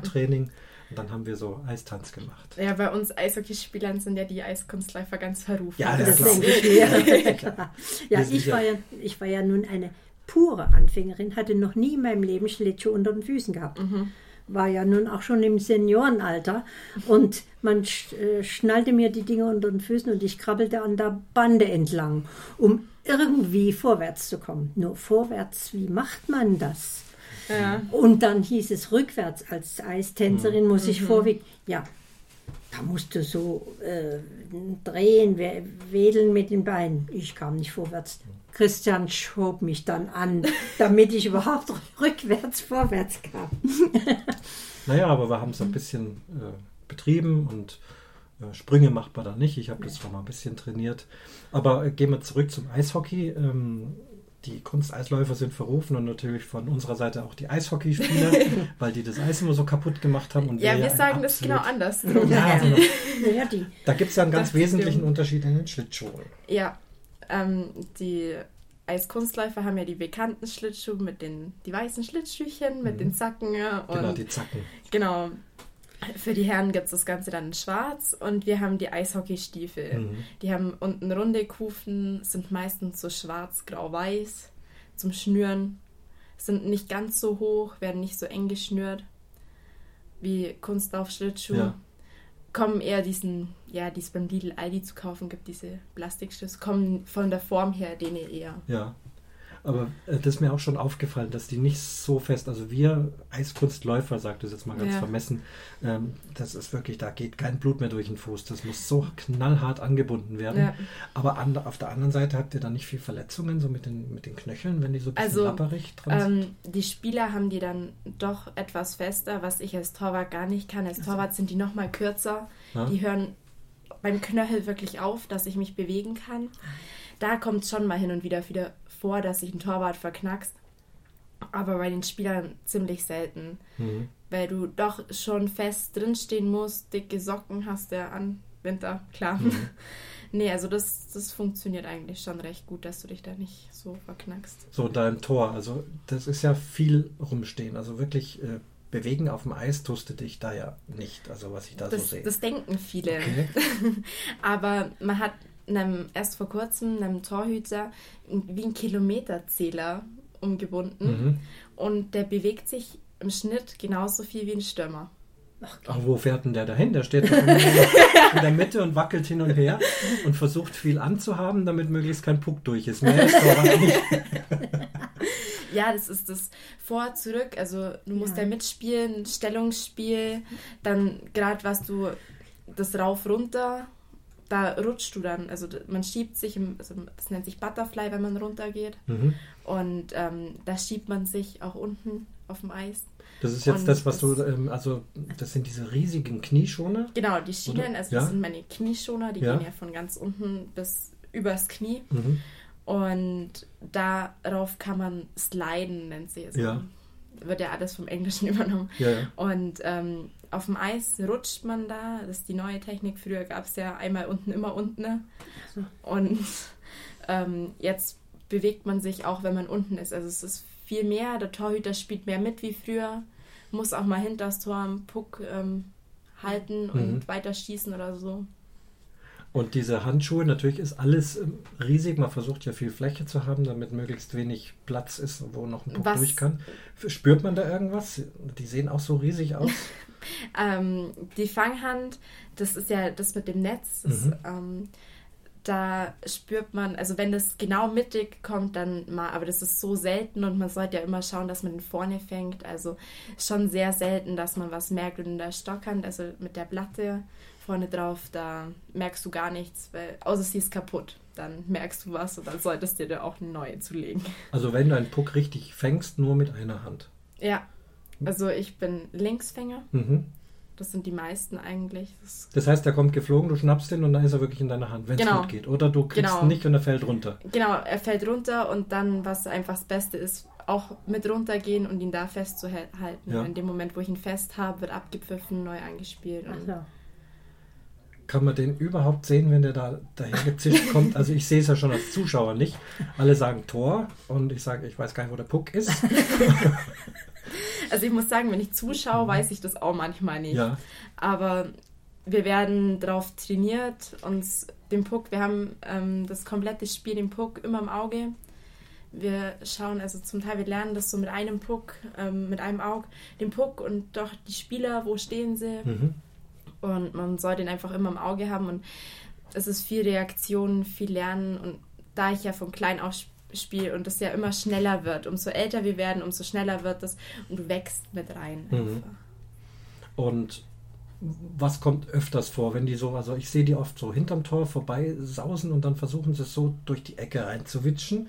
Das mhm. ist das eine, was ich oft sehe. Und das andere ist, dass sie von einer gewissen Distanz unheimlich draufballern und dann das kommt es wie ein, wie ein Pistolenschuss auf dich zu. Also der berühmte Bauerntrick, so wie man den nennt, einfach hinterm Tor rum und reinzuschieben, mhm. der wird also ich als Torwart denke mir oft, weil ich bin es einfach gewohnt, ich habe viel mit älteren Spielern gespielt, dass die das oft machen. Und im Spiel denke ich mir, würdest du hinterm Tor rumfahren, wäre er drin. Mhm. Aber der wird heute gar nicht mehr so oft angewendet, weil er einfach zu offensichtlich ist. Mhm. Also es kommt schon vor, es sind auch eigentlich sehr sichere Tore, aber nutzen sie nicht mehr so. Eher ist es von vorne drauf, Nachschuss, Nutzen. Ja. Und so ein Stürmer, auch wieder dumme Frage, zielt der wirklich? Versucht er den halb hoch oder ganz hoch? Oder was ist da für ein Stürmer besser? Oder, oder ist das, hauen die einfach nur drauf? Nee, also draufhauen einfach ähm, in einem Hobbyspiel, ja. Aber man schaut wirklich, wir schauen uns beim Warmmachen schon, wir haben, sind ja immer zwei Torhüter, immer der, wo gerade nicht im Tor ist, auch beim Warmmachen, schaut sich den anderen Torwart an, den gegnerischen und sagt dann wirklich den Stürmer, probier's mal lieber auf der Seite, auf der ist er stärker oder mh, hm, flach oder so. Wir geben den Stürmern auch unsere Tipps, was wir vom anderen Torwart halten. Und also, wenn sie es schaffen zu zielen, dann, also sie probieren es schon. Klar, es gibt Situationen, da können sie nicht zielen, weil der nächste kommt, da schießen sie einfach. Aber man probiert schon zu zielen. Mhm. Was ist dir lieber oder hören da jetzt alle Feinde zu? Keine Ahnung. kommt der flach oder kommt der hoch? Oder? Also so, so mittelhoch auf der Fanghandseite, das sind mir ja. die liebsten, weil ja. da muss ich nicht viel machen. Das ja, ist so. die greifen sich. Genau. Da ist Aber so durch die Beine äh, und. Es und gibt schon ganz gemeine, wenn sie dich vorher ausspielen und, und viel zocken. Und, ja. Tust du dir da oft äh, ernsthaft weh oder geht das? Ich habe mir beim Eishockey noch nie richtig ernsthaft wehgetan. Okay. Ich hatte bis jetzt weder eine Gehirnerschütterung noch sonst was. Ich glaube, eine Stauchung oder so und die habe ich mir habe ich mir die überhaupt auf dem Eis zugelegt? Ich weiß gar nicht, ich glaube nicht. Nee, also ich habe mir jetzt ernsthaft noch nie wehgetan. Bei einem Spieler kommt dann schon mal eine Gehirnerschütterung oder so öfters vor, weil die ja doch mehr an Mann gehen und so, was ich als Torwart dann doch nicht so habe. Mhm. Und nee, also ich noch nie. Okay. Also klar, Helm und Gesichtsschutz ist ja alles ganz besonders beim Torwart. Kommt es trotzdem mal vor, dass der vor deinen Augen landet und das Gitter da das wirklich abwehrt? Oder? Also ich habe jetzt erst vor zwei Wochen von einem Bekannten eine neue Maske gekriegt, also einen neuen Helm. Mhm. ist beim Torwartmaske, weil in meiner Juniormaske, in meiner Kindermaske einfach das Gitter inzwischen so verbeult ist, ähm, dass alle sagen, das ist gefährlich, mit einer Kindermaske bei den Erwachsenen mitzuspielen. Ja. Er hat gemeint, ich soll jetzt mal von der Größe seine ausprobieren, ob das geht und dann. Also es kommt schon vor. Mhm. Und die haben zum Teil schon ordentlich Wumms und da klingelt es dann auch Oh. schon mal ganz schön, wie wir sagen. Sehr schrecklich. Wechselt ihr eigentlich auch in so einem Drittel, wechselt da der Torwart auch so wie die Spieler? Da geht es ja dauernd hin und her oder ist das eher beständig? Also wir sagen immer, wir Torhüter spielen mehr wie die Spieler. Wir sagen immer, die Spieler sind faul, weil die gehen nach einer Minute vom Eis. Mhm. Wir müssen 60 Minuten durchhalten. Also wenn man zwei Torhüter hat, dann gibt es unterschiedliche Theorien, ein ganzes Spiel oder halbes Spiel. Aber man schaut schon, dass man abwechselt. Mhm. Aber halt allerhöchstens halbes Spiel oder Verletzung oder man sieht, oh, der hat heute gar keinen guten Tag, der hat jetzt innerhalb von ein paar Minuten einige Tore kassiert. Dann wechselt man. Aber ist auch möglich, innerhalb von einem Drittel auch schnell einen Torhüter auszuwechseln? Oder Immer bei Abpfiff. bei Abpfiff. Mhm. Also so, es gibt ja auch die anderen wechseln ja auch, wenn das Spiel läuft. Genau, Oder? aber das ist A, einfach zu riskant, Mhm. da rauszugehen, weil so ein Eishockeyspiel kann sich doch recht schnell drehen. Und ähm, man nimmt den Torwart eigentlich dann unterm Spiel nicht raus. Also bei Strafen wird er ja dann genommen, dass ein Spieler mehr ausfällen kann. Mhm. Oder am Schluss, wenn man sagt, man tut einen Spieler mehr, vielleicht können wir das Spiel noch ändern. Aber da passieren halt dann oft Tore ins leere Tor. Ja. Und manchmal gibt es auch, dass gar kein Torwart drin ist. Ja, Das genau, das, das Ja, meinte schon, ich jetzt, ja, ja. genau. Ähm, Aber das, das zeigt der Trainer dir an und dann musst Genau, da, dann da rüber. schreit dann der Trainer oder ich, ähm, also bei Strafen ist es so, wenn die Strafe angezeigt ist, dann sp- läuft das Spiel weiter, aber der Gegner darf den Puck nicht berühren. In dem Moment, wo der Gegner den Puck berührt, wird abgepfiffen. Mhm. Und da kann ich raus und ein sechster Mann aufs Feld, weil es Ja. kann ja kein Tor passieren, weil der Gegner darf ja den Puck nicht berühren. Ach, so. okay. Ist alles ein bisschen kompliziert. Ja, aber doch. So, aber das geht jetzt so lang, wie ihr jetzt da oben angreift und äh, dann wehren die das aber ab. Also einer witscht durch. Wie schnell bist du dann wieder im Tor zurück oder wann Also darfst du da zurück? dann, wenn, also wenn das mit einer Strafe so ist, wie ich gerade gesagt habe, dann berührt irgendwann der Gegner den Puck Mhm. oder wir schießen ein Tor und dann wird das Spiel abgepfiffen. Der geht auf die Strafbank und dann gehe ich wieder rein. Ja. Der sechste Mann wieder vom Feld und ich wieder ins Tor. Ah, das wusste ich alles nicht. Okay. Immerhin habe ich eins gelernt, weil ich vorhin gesagt habe, man sieht gar nicht, wann der Puck im Tor ist. Ich war ja bei einem Damenspiel der Kaufbeurer Mädels mal da und Ja. deine äh, wissende Mutter stand neben mir und äh, jubelt dauernd, weil Tor, Tor, Tor, sage ich, ich sehe das überhaupt nicht. Ich, ich sehe gar nicht, wo der Puck und dass der da drin ist. So viele Leute wuseln rum. Und die hat mir den wertvollen Tipp gegeben, auf den Schiedsrichter zu gehen. Der macht dann nämlich ein bestimmtes Zeichen mit den Händen und dann ist Tor. Genau. Okay. Also auch für uns Torhüter sind ganz viele Symbole mitspieltechnisch und so. Wir schauen immer erst auf den Schiedsrichter, was zeigt denn der gerade an? Und dann entscheiden wir ganz viel, was wir machen oder Mhm. nicht. Weil da doch so viele Kleinigkeiten, wo du selber vielleicht gar nicht dran denkst, aber der Schiri sagt, "Mm, nee, war jetzt so. Mhm. Und da helfen die Zeichen, was der macht, ganz gut.